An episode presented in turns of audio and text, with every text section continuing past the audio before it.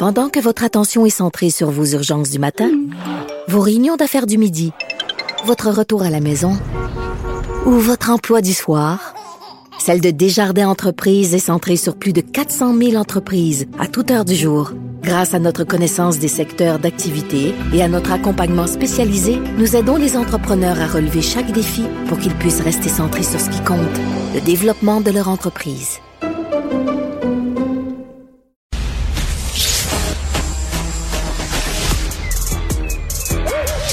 Mathieu Bocoté. Il représente un segment très important de l'opinion publique.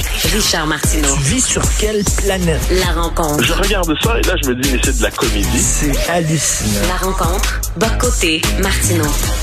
Mathieu, il n'y en aura pas de facile pour Éric Zemmour parce qu'il va avoir vraiment les antifas collés au cul. Excuse-moi l'expression. Ouais. Ben, en fait, ça fait quelques semaines déjà que ça dure. Euh, et ça s'est intensifié récemment. C'est-à-dire, on le sait, Zemmour a fait, euh, qui est le candidat qui, qui pour plusieurs chamboule tout, hein, qu'on soit d'accord avec lui, est assez secondaire ici. Donc, il est apparu dans, dans le paysage politique clairement depuis quelques mois. Il a imposé ses thèmes dans la campagne présidentielle française. Dimanche, il a fait son premier grand rassemblement. Et ce qu'on voit, c'est que les groupuscules d'extrême gauche, euh, l'extrême gauche violente, la Antifa, donc ils prétendent être antifascistes, mais dans les faits, pour eux, je dirais, le fascisme commence à la droite du centre-gauche. Euh, ils, ils, une forme de harcèlement systématique de ces meetings, de ces événements, de ces rencontres, de ces des différents lieux, et notamment celui de dimanche dernier, avec l'intention explicite, c'était le slogan faire taire Zemmour, faire taire Zemmour. Et mmh. ensuite, on a vu euh, quand les services de sécurité ont, euh, ont, ont arrêté des, certains d'entre eux qui voulaient pénétrer sur les lieux, et il y a eu, euh, ils ont trouvé des, euh, des cocktails Molotov, euh, des barres de fer, différents types d'armes comme ça. Alors, quand on parle, puisqu'on a beaucoup parlé des violences au meeting de Zemmour depuis dimanche, et ce qu'on a oublié de dire, c'est que si effectivement, c'est absolument condamnable, il y a quelques, quelques dizaines de types de la vraie extrême droite, la plus violente, la plus bête, qui s'étaient infiltrés dans le meeting, sur le fond des choses, la violence domine véritablement dans la campagne française pour l'instant, c'est cette extrême gauche violente, cette extrême gauche antifa, cette extrême gauche encagoulée, cette extrême gauche qui veut empêcher un candidat et même d'autres de faire campagne. Et ce qui me fascine, c'est l'espèce de complaisance médiatique hmm. et politique à l'endroit de cette hmm. extrême gauche. Alors, si tout le monde dénonce avec raison, évidemment, la violence de l'extrême droite quand on la voit, il y a une forme d'étonnant silence quand on parle de la violence de l'extrême gauche. Et il faut poser la question directement aux politiques. Je suis dans la position de leur poser parce que je, je, je suis dans une équipe d'intervieweurs là-dessus le, dimanche puis d'autres jours. Il faut leur poser la question pour leur demander quand ils disent on condamne la violence. Ils condamnent toujours la violence dite de l'extrême droite, mais la mhm. violence d'extrême gauche, il faut toujours les pousser pour savoir s'ils vont la condamner aussi. On a vu que Zemmour a été attaqué dans son événement. Euh, on ne sait pas exactement le détail de l'histoire jusqu'à présent. Eh bien ça, plus ou moins d'indignation. Donc moi, ce qui me fascine en ce moment, quand je regarde cette campagne, j'ai l'impression, honnêtement, c'est comme si finalement c'est un, rassemblement du Parti québécois qui était couvert par la Gazette, c'est-à-dire le grand le grand écart entre ce qui se passe et la manière dont on raconte. La violence de l'extrême gauche est neutralisée, laissée de côté, comme si elle ne comptait pas. Puis en dernière instance, du rassemblement de dimanche qui a eu lieu, où Zemmour a fait son premier discours de campagne, plus d'une heure de discours, ainsi de suite, devant 15 000 personnes, un discours assez fort, qu'on soit d'accord ou non, on n'est pas là. on disait que ce n'était pas un homme doué pour le discours, pour les conférences, qui n'était pas doué pour faire des discours politiques. Manifestement, il a réussi son premier vrai discours, mais de tout cela, on tend à parler bien peu, parce que ce qu'on ne parle finalement, que des violences qui ont été euh, intégrées dans le meeting. Je donne un dernier élément qui compte là-dedans. Il y a aussi eu des, militants euh, d'un groupe de, gauche assez radical qui prétendaient lutter contre le racisme, Et là, il y a effectivement, c'est là que des gens d'extrême droite leur ont tapé dessus. Mais on a retenu que ça, que ça. Euh, alors, c'était absolument condamnable, il n'y a pas de doute là-dessus. Mais dans le portrait d'ensemble, ce qui était l'événement central, c'est un événement démocratique dans une campagne, un courant de pensée qui s'exprime, un courant politique qui prend forme, un candidat qui s'exprime. Tout ça est marginalisé et on oublie l'élément central, c'est la violence de l'extrême gauche qui cherche à polluer une campagne. Ça me fascine la manière dont on parle de cette campagne jusqu'à présent. Ce que ces gens-là vont te répondre, et tu le sais fort bien, c'est que Zemmour est violent aussi, mais c'est une violence verbale. C'est ça qu'ils vont dire, qui justifie notre violence à nous. Alors moi, ce que je sais, c'est que dans cette journée-là, il y a Jean-Luc Mélenchon qui faisait aussi un rassemblement de campagne et qui a qualifié euh, Zemmour d'ennemi du genre humain. Alors moi, je, la violence en question, premièrement, moi franchement, entre un mot et un coup de poing, je sais identifier la violence. C'est le coup de poing. Et prendre prétexte des discours de Zemmour qui peuvent être euh, très très musclés, peuvent aller trop loin, on peut être en désaccord avec absolument tout, c'est pas la question. Mais prendre prétexte de ça pour justifier un harcèlement antidémocratique, un harcèlement de ministres d'extrême gauche, moi j'essaie de me dire, là, j'essaie de voir autrement dit, l'agressé devient l'agresseur à cause de ses paroles. Donc, en gros, s'il mange des coups sur la gueule, si on l'attaque, si on cherche à perturber ses meetings, c'est de sa faute.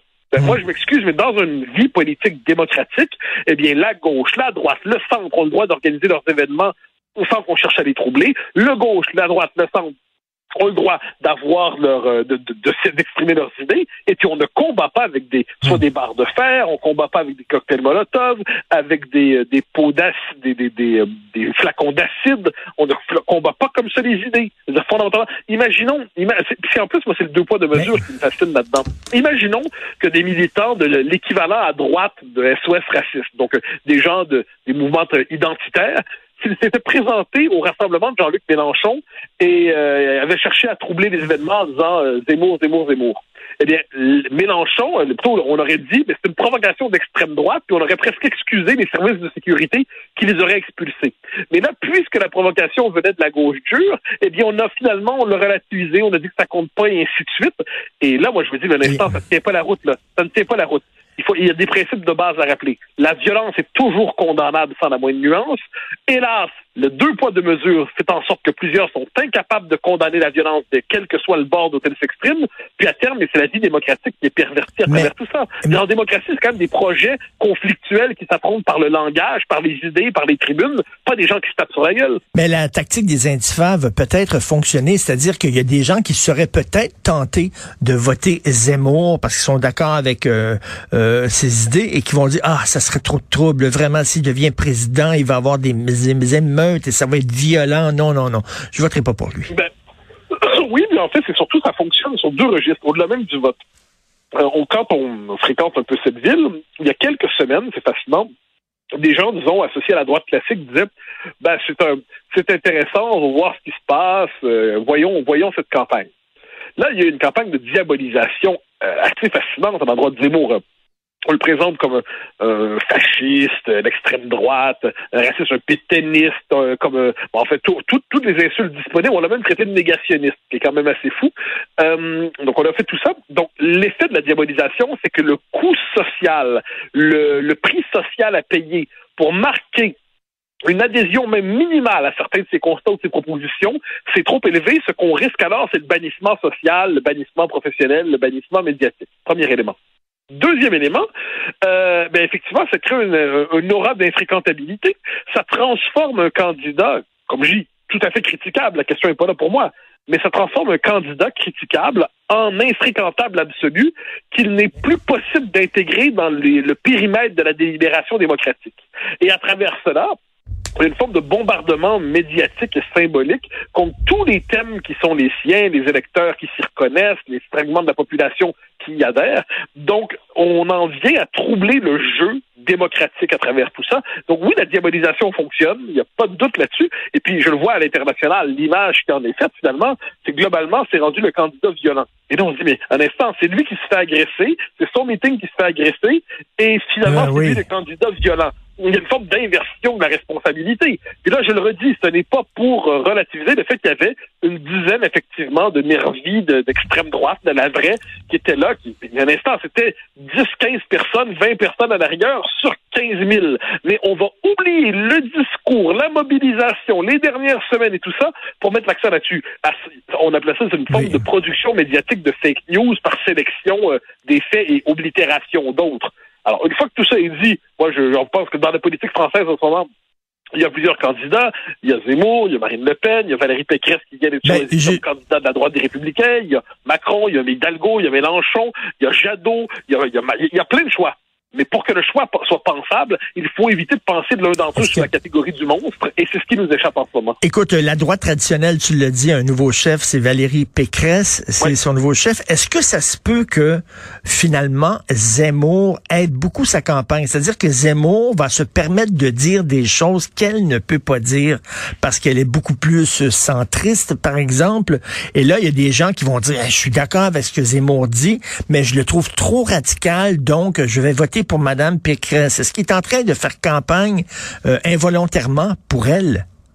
En fait, l'effet est double. C'est-à-dire que Zemmour a imposé des thèmes dans la campagne en ce moment. Donc, la question de l'identité, la survie du peuple français, l'insécurité, l'immigration. Bon.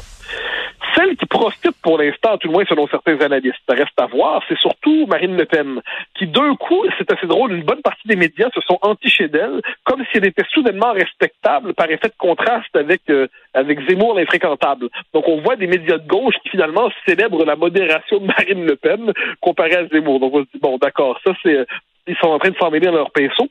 Pour euh, euh, Madame euh, Madame Pécresse, qui est la bon, qui est une femme de qualité, qui a réussi à c'était c'était pas c'était pas elle la favorite de la cour chez les Républicains. Mm. Elle a réussi à s'imposer. Eh bien, donc Zemmour aura mis des thèmes dans la campagne dont elle euh, dont elle s'est emparée aussi. Mais le problème de Mme Pécresse, c'est qu'elle est plus ou moins à l'aise avec ces thèmes-là. Donc elle doit. c'est le problème des républicains en ce moment. C'est que la politique française en ce moment se départage en trois grands pôles. Il y a le pôle de gauche, on pourrait dire autour de Mélenchon et Jadot, donc écolo, euh, euh décolonial, mmh. multiculturel, etc. Il y a le pôle centriste macroniste, mais qui est aussi un peu le parti de l'ordre avec la bourgeoisie, c'est Macron. Et il y a le pôle national, donc soit national conservateur avec Zemmour, national populiste avec Marine Le Pen. Et à travers tout ça, il y a la, la droite classique qui, elle, est un peu écartonnée entre la, une partie de la bourgeoisie ou des cadres qui veulent aller vers Macron, qui spontanément iraient vers Macron, puis une hmm. partie de la base qui est plus tentée vers les idées émouriennes. Donc, comment réussir à hmm. tenir ça ensemble? La situation de la droite classique est assez compliquée en ce moment. On le voit d'ailleurs avec celui, euh, celui qui a fait le deuxième tour avec Mme Pécresse, c'est Éric Ciotti, qui lui a dit dans un deuxième tour Zemmour-Macron, je vote Zemmour. Et Mme Pécresse dit dans un deuxième tour Zemmour-Macron, ben, il n'y a pas d'ambiguïté pour elle. C'est elle est plus Macron compatible que Zemmour compatible. Donc, comment tenir ça ensemble? C'est la difficulté de la droite classique. c'est une analyse extrêmement intéressante. Mathieu, tu devrais être commentateur à la télévision française. C'est ça que tu devrais avoir. j'y pense, j'y pense. Ça impliquerait que je m'installe là-bas, c'est compliqué. Merci beaucoup, Mathieu. À demain. Bye. Bonne journée. Bye bye.